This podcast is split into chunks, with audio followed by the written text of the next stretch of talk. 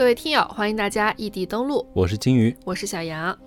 我们今天节目上线的时间正好是正月初十，大家可能也都开始返工工作了，那异地登录也来准时陪伴大家啦。嗯，不知道大家这个年过得怎么样啊？那不管怎么说呢，金鱼和小杨先在这里祝大家新的一年万事顺意，心想事成。对，同时感谢 Tizo 降噪耳机对本期内容的支持。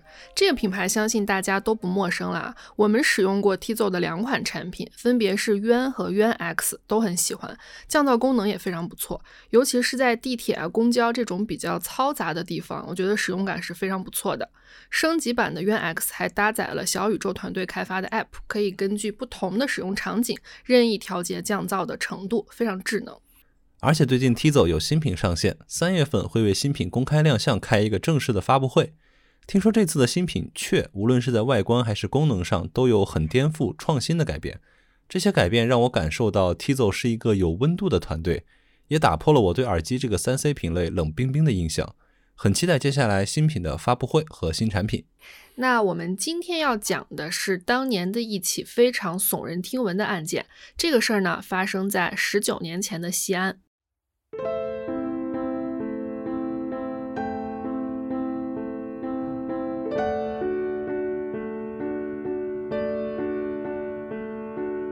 二零零五年二月十七号的清晨五点多，这一天呢，正是农历的正月初九。虽然年已经差不多快要过完了，但街道上还残留着很多没有来得及清扫的炮花屑，空气中呢还是时不时的可以闻到淡淡的鞭炮味儿。城市的路灯上也还挂着红色的灯笼，一些早餐店的门外呢也已经飘出了氤氲的雾气。位于西安市雁塔区的一个公园里，已经有很多老人来这儿晨练了。大家互相照面之后，不管是认识的还是不认识的，这时候都会互道一句新年快乐。而这个公园里呢，却有一个人与这一片祥和的环境显得有些格格不入。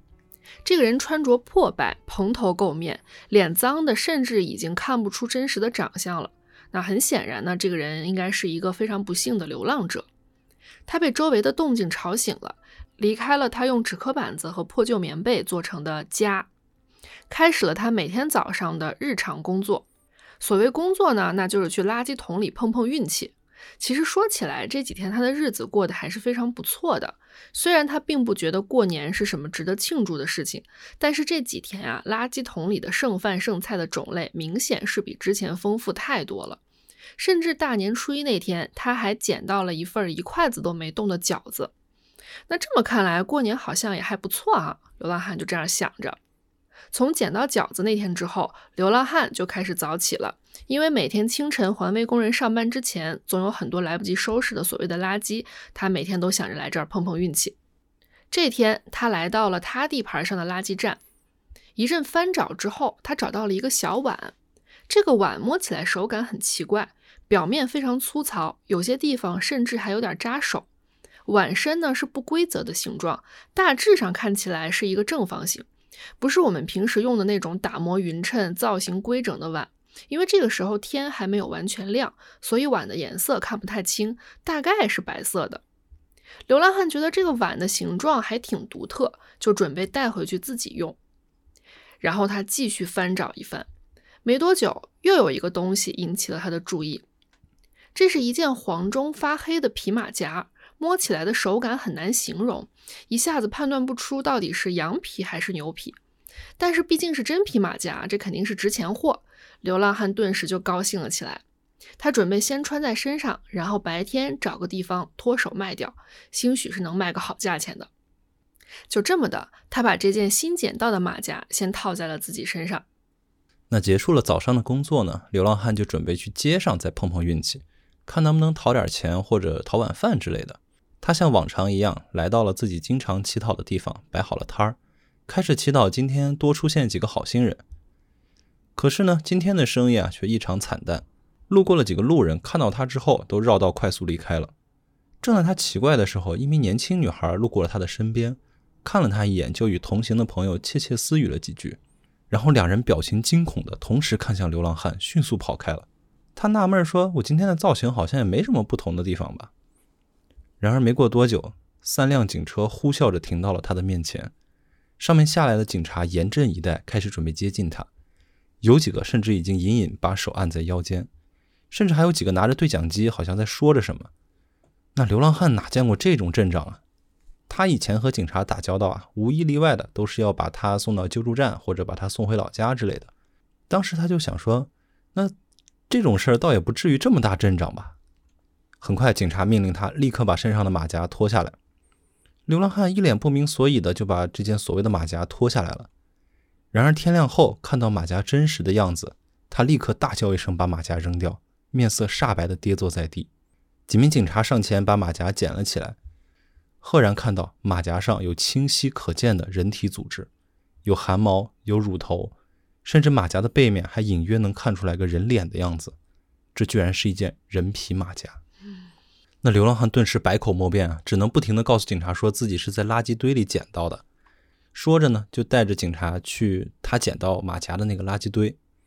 那这个时候天色已经大亮了，警方很快就在垃圾桶周围发现了另外一件东西。那是一个用人皮制成的灯笼，甚至之前流浪汉捡到的那个造型古怪的碗，后面经检测也是人体骨骼组织。同时，他们还在不远处发现了很多人体组织的碎块。很明显，这是一起杀人碎尸案。案发之后呢，西安市局上下震动，全局领导下达指示，必须全力侦破此案，用最短的时间给人民群众一个交代。那经法医鉴定啊，流浪汉捡到的那件马甲的的确确是人皮组织。但是现场发现的尸体啊非常残缺，几乎没有可以辨认死者身份的线索。啊，我们知道这种杀人抛尸案，如果能确认死者身份，差不多就相当于破案了一半。可是这个凶手啊看起来非常的谨慎，而且他好像有一定的法医常识。通常法医用来判断受害者性别、年龄、身高、体重等信息的方法主要有这几种：通过锁骨、腕关节、骨盆、颅骨、胸骨、肋骨、四肢骨。等部位的骨骼特征进行判断，然而这些部位均没有在现场发现。但是好在啊，现场发现的尸块中有一小块耻骨联合面。通过这一小块耻骨啊，法医得出结论：受害者是女性。由于案发时间是冬天啊，考虑到尸体不容易腐败，容易受气温影响，所以准确的案发时间不太好推断，只能大致给出大概受害时间在一周前。然而，这一点点线索啊，对于案件的侦破实在是有点杯水车薪。警方决定还是先在案发地点附近大范围的摸排，逐渐缩圈的方式进行侦查。同时呢，尝试调取案发地附近的监控，并且收集近期妇女失踪报案记录。可是近一周时间啊，并没有发生妇女失踪的报案。一时间呢，这个案情陷入了僵局。一周之后，一起失踪案却引起了警方的注意。二零零五年二月二十三号晚上的八点，西安市公安局雁塔分局刑侦大队接到了一则报警电话。这个报警人称，自己的妻子王某于一周前的二月十七日出门后，便再也没有回过家。二月十七日这个敏感的日期，很难不让警方联想到一周前的碎尸案。警方接到报案后，立刻开始了梳理案情。王某四十二岁，在税务局工作。二零零五年二月十七日是春节后上班的第一天。这天上午的九点多，王某打电话向单位请假。上午十一点半左右，他将九岁多的儿子送到西安市西郊劳动路西安仪表厂附近的姐姐家。根据报警人提供的线索，王某这天穿了一件黑色的外套和红色的毛衣，带了一个黑色的皮包。报警人还说，家里有一张存有一万元的储蓄卡也不见了。同时，王某常用的一部手机和小灵通，从十七号中午的十二点半之后就一直关机，联系不到了。当警方问到王某的丈夫为何在妻子失踪一个星期之后才想到要来报警的时候，王某的丈夫难为情地说：“因为夫妻俩这段时间感情不和，正在闹离婚呢，过年的时候还大吵了一架。”他刚开始还以为妻子只是闹矛盾，离家出走，去朋友家或者回娘家待几天，哪想到这么长时间过去了，还是没有回家，而且在联系过妻子的亲朋好友之后，才最终确定妻子确实是失踪了。我们要知道啊，失踪案件时间拖得越久，他破案的可能性就越低。那警方也很无奈啊，但这毕竟是别人的家事儿，他们也不好再多说什么。紧接着，王某的丈夫补充道。他之所以觉得不对劲啊，是因为看到了妻子的银行卡消费信息。因为他们家的家庭条件啊其实很不错，而当时这张卡只是用作两人的应急备用金，平时基本上是不会动的。但是从二月十七日下午至十八日凌晨零时二十分，银行卡里的钱先后分六次被取走。当时他本来以为啊妻子只是在做一些报复性消费的事儿，毕竟心情不好嘛，所以呢当时他也没有在意。但是呢现在结合妻子已经失踪这么久的情况来看，恐怕不容乐观。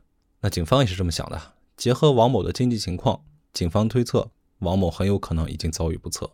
随后，警方立案后开始调查。警方首先调查王某银行卡的取现记录，他们发现啊，这个取现记录是分了六次，在莲湖区的六家不同的银行取走的。同时，警方联系了通信运营公司，得知王某的手机虽然是关机状态，但是最后一次使用的信号基站位于西安市莲湖区劳动路和桃源路附近。而且警方通过技术手段发现啊，在王某的手机关机后没多久，这台手机又重新开机了，但用的并不是王某的手机卡。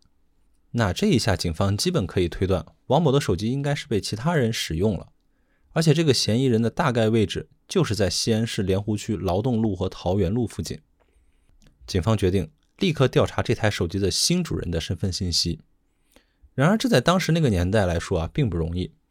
零五年的时候，手机卡其实是不需要实名制的。对，你可以在马路上随便买到一张可以使用的手机卡。对我当时的手机卡都是那种三十块钱，然后里面有五十块钱话费的那种不记名的卡。啊，对，尤其是那种小的报刊亭，是随处都可以买到。对，就用完直接扔了，再换一张新的卡。当时好像我们同学们都是这么做的。对，而且为什么分六家不同的银行取走呢？因为当时的 ATM 机一次只能取两千块钱上限。再多了你就得去柜台取了哦啊！你要去柜台取的话，你就得拿身份证了。所以一万块钱是没有办法一次取走的。是的。那按照最多一次取两千的话，差不多五六次才能把这一万块钱取走。对，是的。而且有一些 ATM 机它可能里面还没有那么多现金。对对对。那虽然现在无法确定这张手机卡是谁在使用的，但警方告知了相关的技术人员，密切关注这张新卡的动向，它的一切通讯记录都务必保存。同时，既然通过银行取现记录和手机最后的定位已经基本可以确定地点了，那警方就立刻开展了进一步的侦查行动。首先呢，就是调取案发地点附近的摄像头，重点放在了王某银行卡被取现的六家银行的 ATM 机上。通过比对了银行卡信息中的取现时间，警方锁定了一名全身包裹的严严实实的男子。这个人他头戴黑色毛线帽，帽子拉得很低，手上戴着手套，穿着黑色短款的男士羽绒服，同时还戴着一个非常大的口罩。通过专家的分析，他们发现这个男子的步态不太自然，似乎鞋子不是很合脚，应该是穿了偏大号的鞋子。但是还是通过这个男子的步态习惯以及一些细节，推断出他的年纪应该是在四十岁上下。同时呢，警方还对附近的超市、街道和几个小区的出入口进行了秘密布控，还对区域范围内有过案底的人员进行了秘密的摸排。经过一系列的侦查和连续几天对王某丢失的那部手机的通讯追踪，警方发现这个所谓的新主人啊，在短信中经常用暗语和别人交流。比如说，二月十八号有一则短信提到：“货撤了，烟丢了没？”还有很多诸如此类的让人摸不着头脑的对话，在他的通讯中多次提到过一个地址，这个地址位于西安市莲湖区劳动路和桃源路附近的居民小区，这正和之前警方锁定的嫌疑人位置是重合的。与此同时，一名叫胡跃龙的男子进入了警方的视野。胡跃龙，男，四十四岁，上海人，无业，绰号阿龙，老狐狸。这个人他租住在西安市莲湖区劳动路和桃园路交界的小区里，平日里啊整天游手好闲。他的邻居都说不知道他是做什么工作的，但感觉好像还挺有钱的。反正，警方随即安排了便衣蹲点。蹲点的时候啊，他们就发现这个胡跃龙的走路和手臂习惯等等特征，与银行监控中的取钱男子非常接近。那经过了半个月的摸排和侦查，掌握了一定的证据后。二零零五年三月九号，警方对胡跃龙进行了上门盘问。几名警察来到胡跃龙租住的房间里，进屋后就发现胡跃龙整个人非常紧张，他的眼神飘忽不定，而且坐立不安。这一下就让警方起疑了，心想：如果不是心虚，何必这么紧张呢？这时候，有一名警察在胡跃龙的床头柜发现了王某曾经使用过的那部诺基亚七二零零。当警方问到这个手机的来历时，这个胡跃龙根本就说不清楚这个手机的来历，一会儿说自己在钟楼那儿买的，一会儿又说是在买的二手啊什么的。那随着警方的盘问啊，就发现他根本就前言不搭后语，很多地方都前后矛盾。就在这个胡跃龙嫌疑越来越大的时候，警方在胡跃龙的房间里发现了一个配色奇怪的坐垫。这个坐垫上皱皱巴巴的，还有很多处缝合的痕迹。这个坐垫和整个房间的布置啊，非常格格不入，倒是与前阵子那起碎尸案中的人皮马甲非常相似。想到这儿，几名民警紧张了起来。在核实了一些信息后，立刻对胡跃龙实施了抓捕。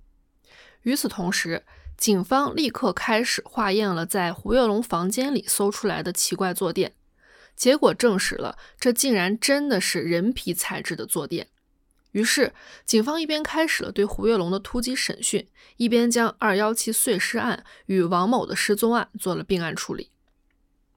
审讯室中的胡跃龙一脸云淡风轻，反而看不出什么情绪。与之前紧张的状态简直是判若两人。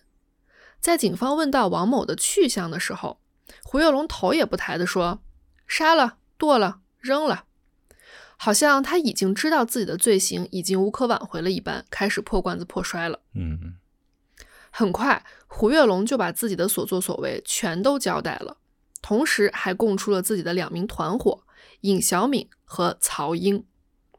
然而，他所供述的犯罪事实，着实让当时在场的所有人都头皮发麻。时任西安市公安局主管刑侦副局长王安群在听完报告后，气得双手发抖，立即作出指示，成立专案组，深挖严查，务必第一时间将其他嫌疑人捉拿归案。西安警方随即对尹小敏、曹英下达了抓捕命令。三月十一日。尹小敏在西安某休闲会所休息室被抓获。四天后，曹英在逃亡途中企图回到位于西北一路的出租房中取东西，被蹲守在此的警察抓获。至此，这个恶魔团伙全部落网。随着对三人的审讯，一段恐怖的过往被慢慢揭开。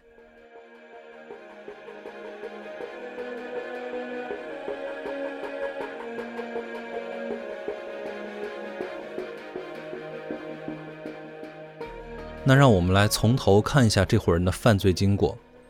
其实除了胡月龙、尹小敏和曹英之外，这伙人中还有一个短暂参与其中的人，叫少南。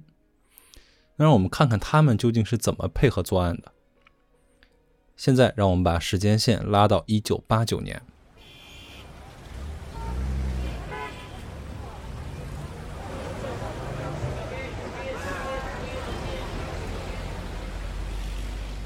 一九八九年啊，电视机在当时可是个非常稀罕的玩意儿，和自行车、缝纫机一起，还延续着五六十年代的叫法，被称为三大件儿。那这一年呢，二十七岁的尹小敏和二十九岁的胡跃龙，他们两个原本就是社会闲散人员，为了来点快钱，俩人就凑合到一块儿了。啊，俩人合计说，咱们去偷别人家的电视吧。嗯。然后呢，这两人几番商量一下，一拍即合，就准备去偷别人家电视了。结果呢，在实施犯罪的时候，啊，这个尹小敏被抓了，而这个胡跃龙呢，因为他跑得快，所以逃脱了抓捕。于是尹小敏因盗窃罪被判刑两年。那两年后的一九九一年啊，尹小敏刑满释放。这两年的牢狱生活可能让他短暂有了悔改的念头，但当时啊，作为一个刑满释放人员，尹小敏找工作那是处处碰壁的。嗯，所以出狱后呢，他就决定去做点小生意。于是呢，尹小敏就支了个摊儿，在路边卖烤肉，可能就是西安常见的那种推车夜市卖的那种小烧烤啊。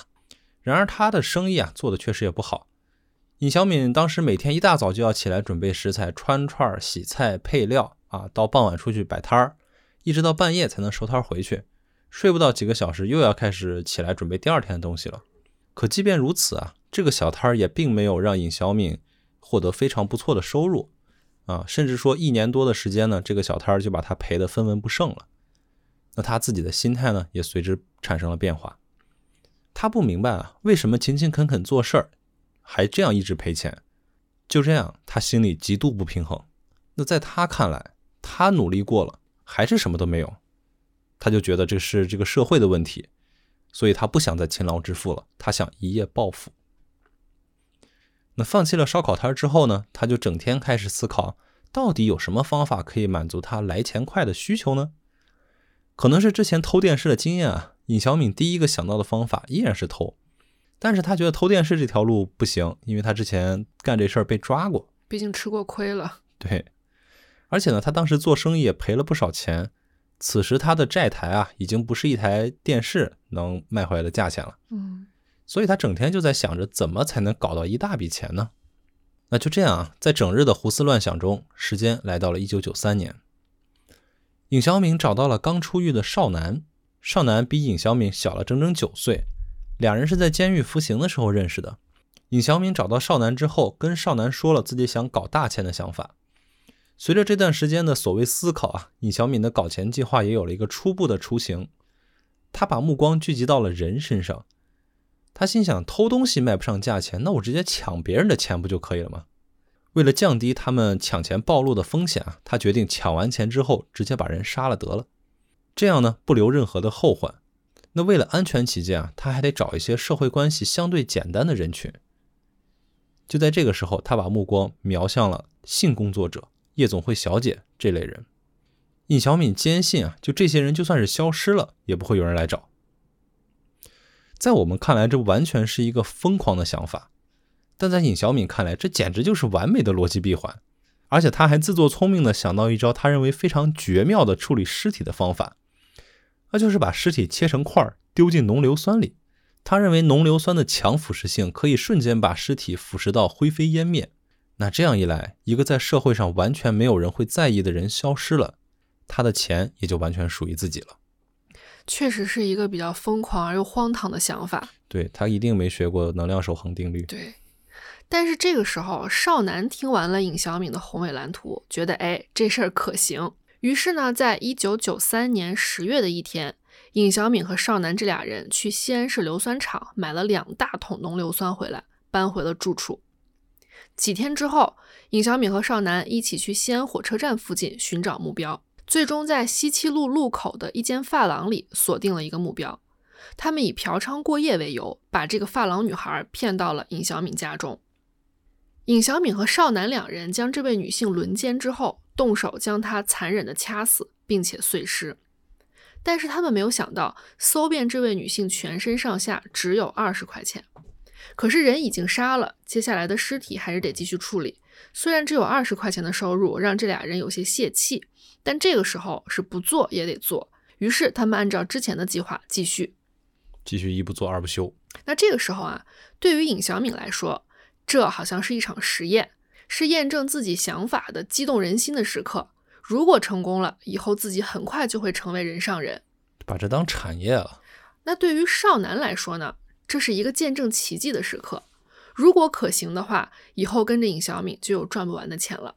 嘿，不得不说，这俩人真是一丘之貉。对，就这样啊，他们俩人各怀鬼胎，分好了尸体，把尸块丢进了之前买好的那两桶浓硫酸里。可是哪有什么奇迹呢？两个人眼看着尸块在浓硫酸里微小的那个变化，简直就是跟没变化一样。两人顿时傻眼了。我们都知道人体的主要成分，简单一点理解呢，就是水分、肌肉、脂肪和骨骼。浓硫酸本身是具有强脱水性的，在遇到人体的水分后，会释放大量的热量，随后才是漫长的溶解过程。而且根据环境的不同呢，这个溶解的过程可能会需要几周，甚至是几年。像牙齿和骨头这些坚硬的部分，更是非常难分解。所以说，尹小敏和少南这次没有被二次烧伤，已经算是万幸了。那此刻，尹小敏不死心，继续把尸块往硫酸里扔。他心想：我就不信了，我就是要见证我自己设想的那个宏伟蓝图，我就是要见证奇迹。那这一天，整个处理尸体的过程持续了足足二十二个小时。少南就提议说：“这样下去不行啊，还不如把尸块扔到远点的野山里呢。二十二个小时了，不吃不喝不睡觉，还是没有一点进展呀。”可是俩人又一想，这玩意儿怎么拿呢？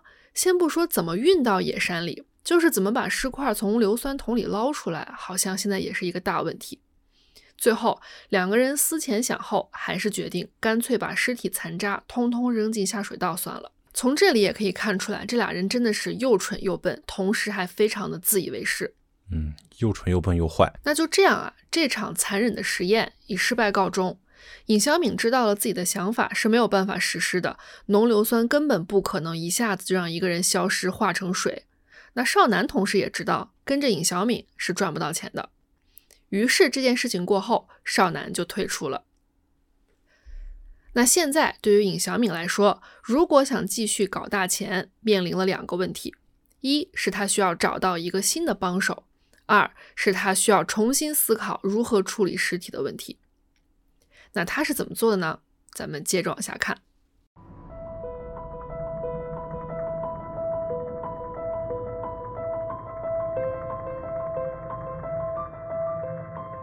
时间来到了一九九三年年底，尹小敏找到了自己的发小，一个叫曹英的男人。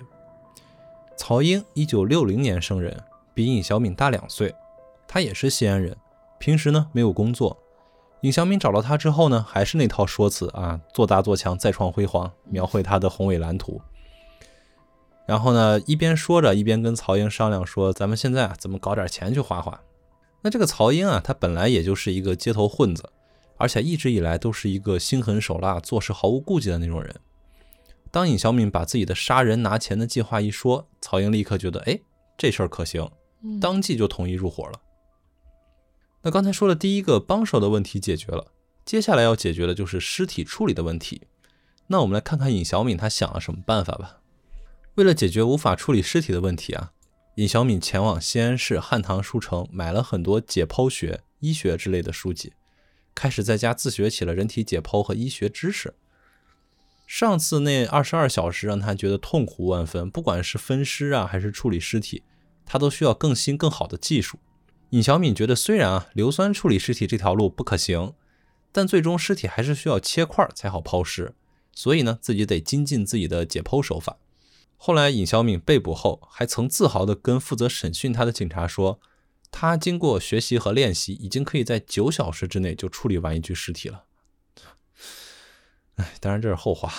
好疯狂的一个人啊！嗯。那我们现在说回这个尹小敏的新帮手，他的发小曹英啊。这个曹英入伙之后啊，两人先后又做了几起案子，目标呢依然是夜总会里的这些性工作者，但是钱财收入啊都非常少。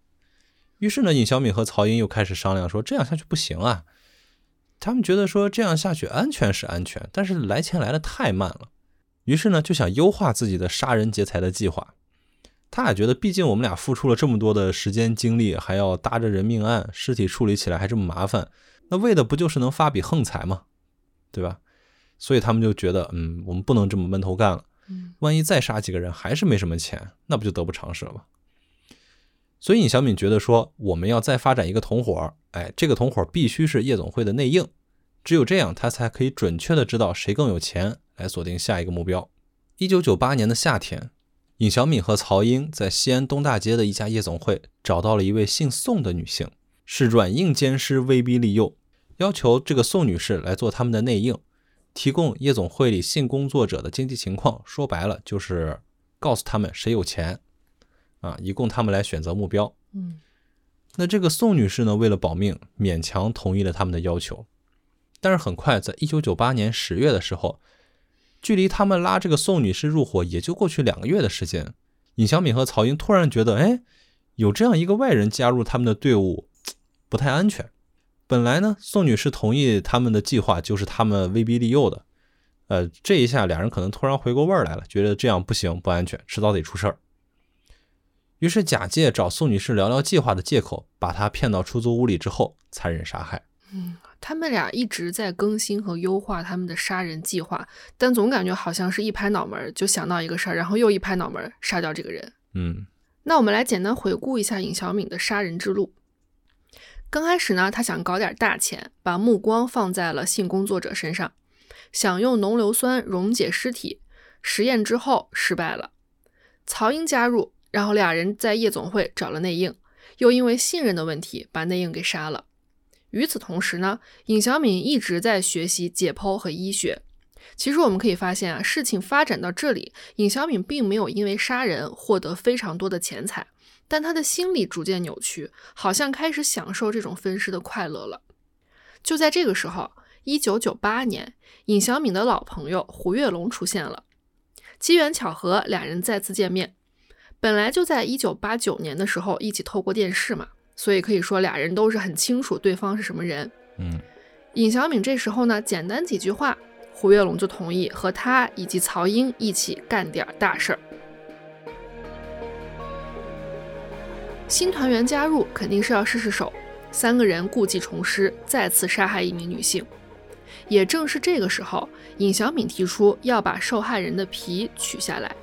于是他利用之前学习到的知识，用极其残忍的手段对受害者的尸体进行了剥皮。他还炫耀似的告诉两名同伙，人皮啊一定要从背后脊柱的位置下刀，一分为二，把人像个蝴蝶一样打开，这样呢才能获得一张完整的人皮。两名同伙甚至还在一旁啧啧称奇。这三个丧心病狂的人在剥了受害者的皮之后，甚至又把人皮做成了马甲、靠垫等物品。也许是胡月龙的加入，让尹小敏有了危机感。一向自诩有大智慧的他，急需要向这个新的团队证明自己的价值，展示自己的凶狠，奠定自己老大的位置。也许是这几年的变化呢，让尹小敏心里完全扭曲了，分尸和剥皮成了他的一种乐趣。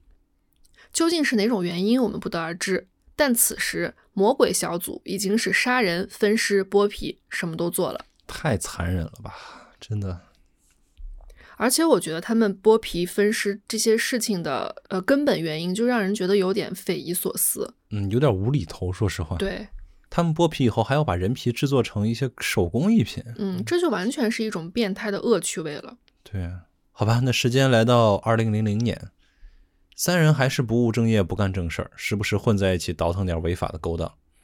那这一天呢，胡月龙在家突然有了新的想法。他跟尹小敏和曹英说啊，之前那种路子不合理，想挣大钱呢，就不能总干这种散活儿。胡月龙在电视剧里看到有女人怀疑自己丈夫出轨，就去找私家侦探调查这么样的剧情。于是呢，他自己灵光一闪，他觉得这才是他们正确的搞钱方式。他提议说，我们开一家私家侦探所，因为想调查丈夫出轨的女人一定是有钱的，肯定经济水平比他们之前找的那些夜总会的。性工作者要强很多，一旦有女人来找他们调查，他们就可以假借调查之名骗取钱财。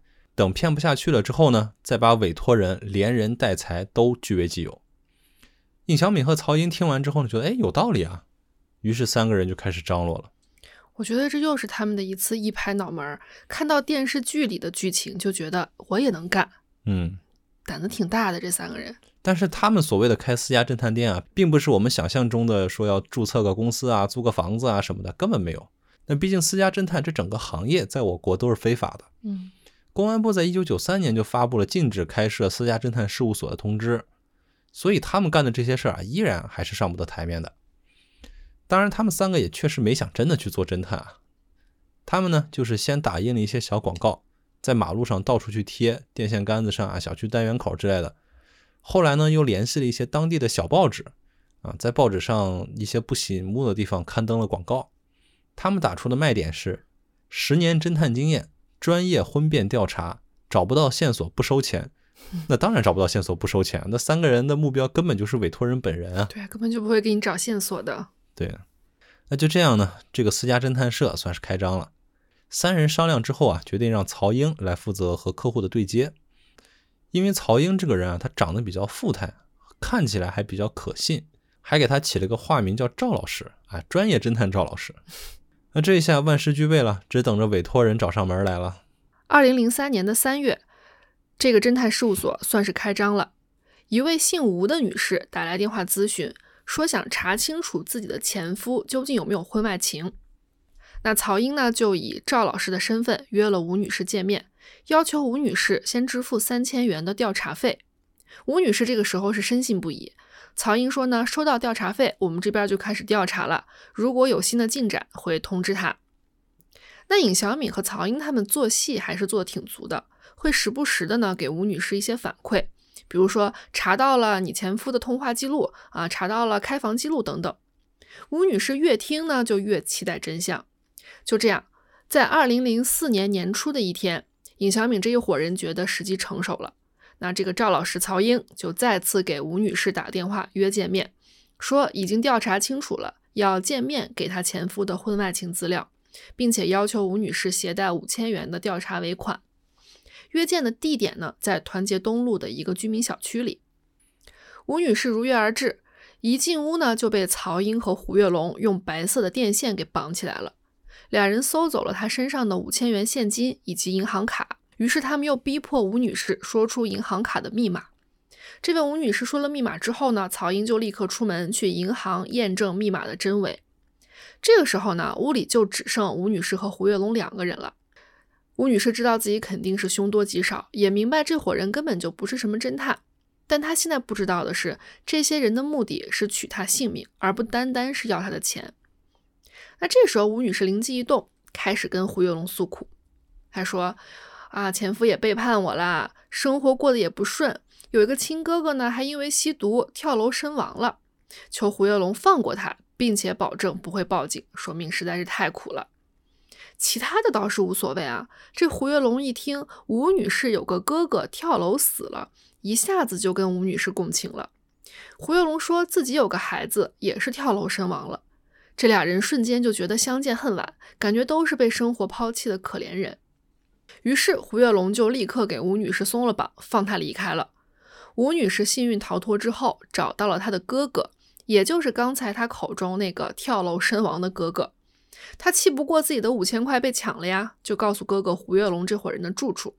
没多久，吴家大哥就带了一伙人冲到了团结东路的小区，将胡月龙和刚从银行回来的曹英痛揍一顿，并且把五千块钱如数拿了回来，竟然给他打了一顿。嗯，可能是因为怕报警之后给自己惹麻烦，毕竟找私家侦探调查前夫，这也不是什么合法的事儿嘛，所以这个吴女士啊，从始至终都没有报警。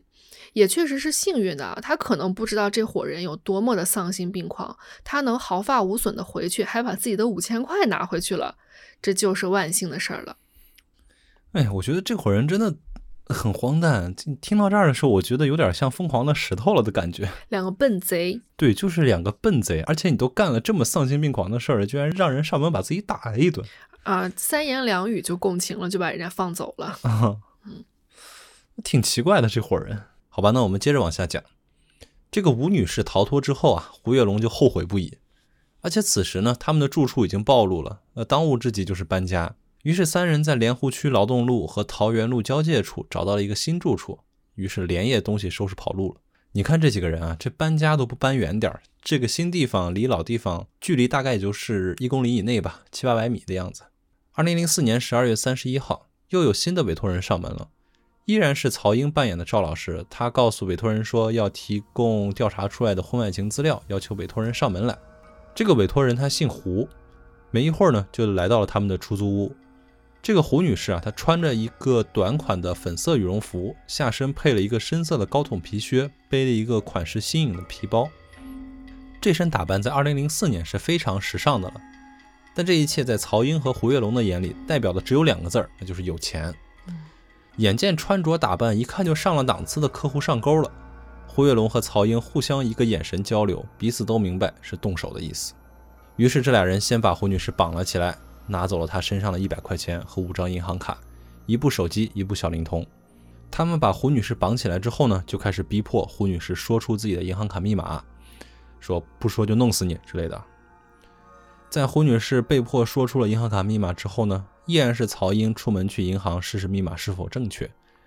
最终，曹英在银行用胡女士的银行卡取到了三千五百块钱。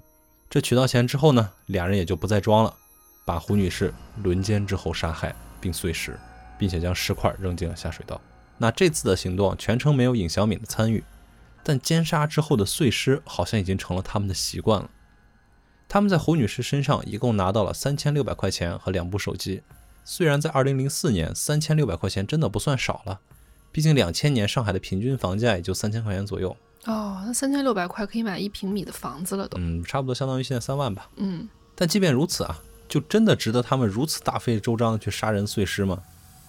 我觉得他们三个人到现在好像都有一种游戏的心态了，嗯，好像他们杀人并不是为了钱，而是纯粹的在享受这种践踏别人生命带来的这种快乐，好像这种行为可以让他们的失败人生有一丝丝的掌控感。嗯，因为刚开始他们的目标都是搞大钱、发大财、一夜暴富。对，但是这么多年过去了，他们已经杀害了这么多人了。他们每次杀人之后拿到的都没几个钱，对，很少，并没有达到他们发大财的目标。可他们还是乐此不疲的，而且越做越过分，越做越熟练。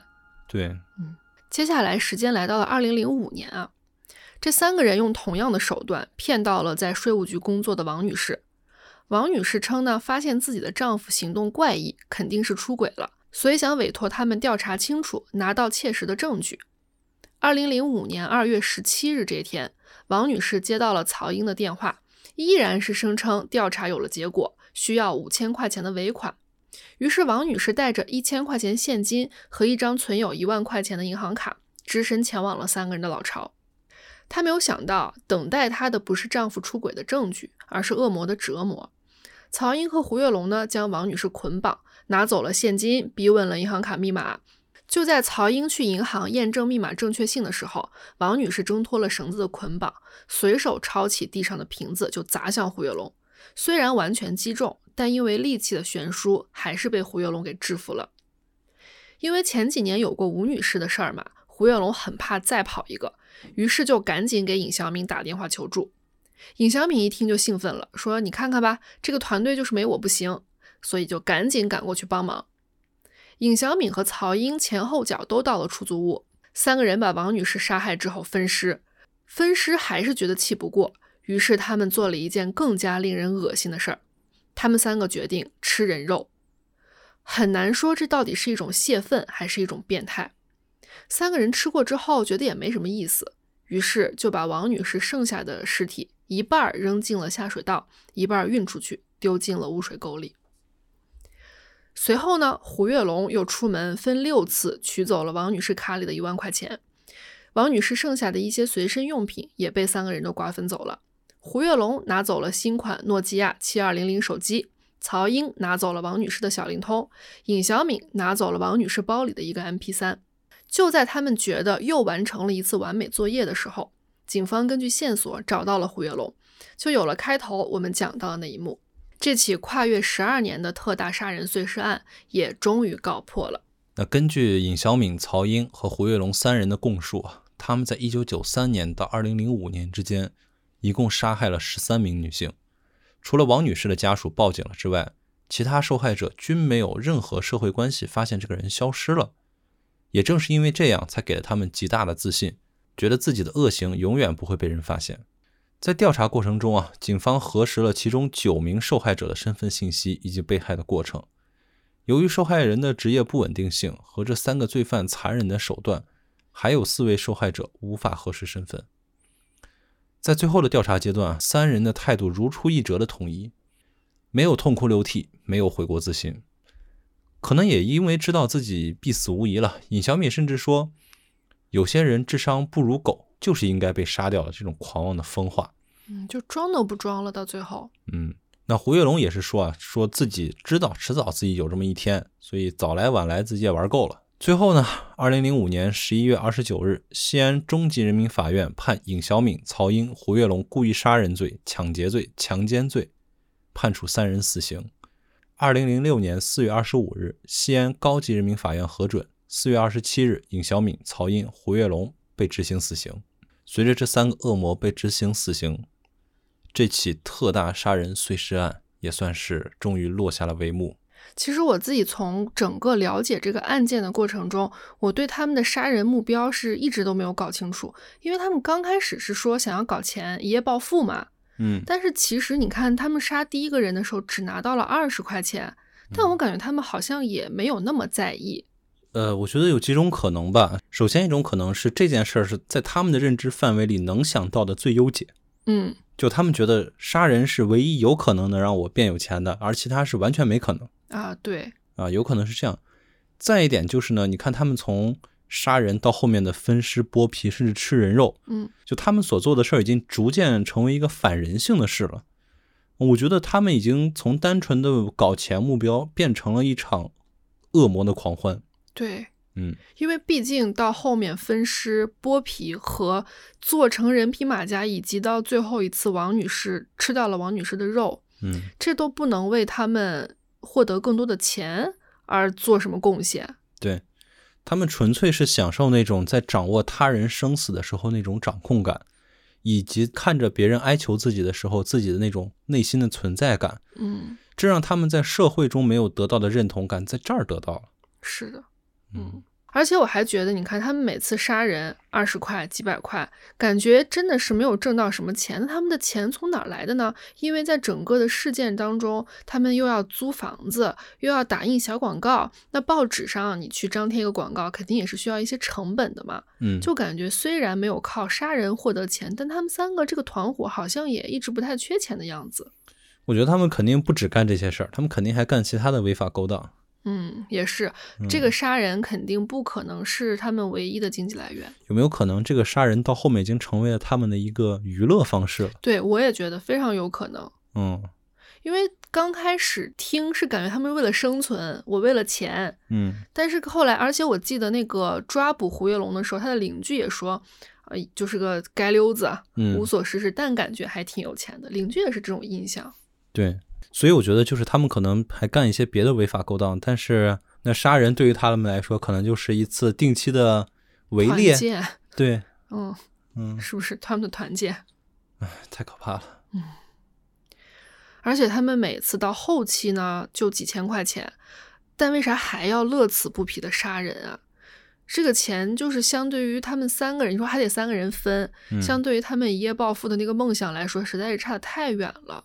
那说到这儿，我想起来我在找资料的时候看到尹小敏说的一句话，他说：“人是最不团结的群居动物，人的食性是很杂的，吃谷物、吃草类，也吃肉类，天上飞的、水里游的，大到大象、鲸鱼，小到老鼠、虾米，连对人类最忠诚的狗也会烹而食之。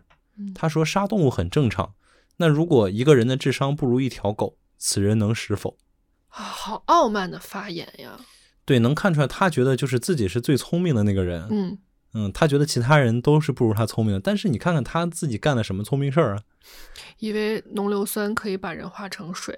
嗯，从这儿就能看出来，这个尹小敏啊，他是完全没有同理心、麻木不仁的一个人。而且他在这个案件当中，是他主动提出了要把受害者的皮扒掉之后做成人皮马甲嘛。嗯，其实他的这个行为对于他们整个作案来说是没有什么帮助，或者说没有意义嘛。对，就是因为可能胡月龙的加入让他有了危机感，嗯，他觉得我可是这个团队的老大，我要体现我自己与众不同的地方。对，好在是这样的恶魔最终已经得到了法律的制裁。嗯，大快人心。嗯，好吧，以上就是我们今天带来的西安人皮马甲案件，希望大家可以喜欢。那在这里再次感谢踢走降噪耳机。如果大家最近有更换或者购买耳机的需求，可以期待一下 T 走的新品，也许会带给你不一样的听播客体验。那我们的节目呢会在每周一的零点进行更新，在小宇宙、喜马拉雅、网易云音乐、QQ 音乐和苹果 Podcast 上都可以听到。大家喜欢我们的话，不要忘记订阅。那我们下期再异地登录，嗯，拜拜。拜拜。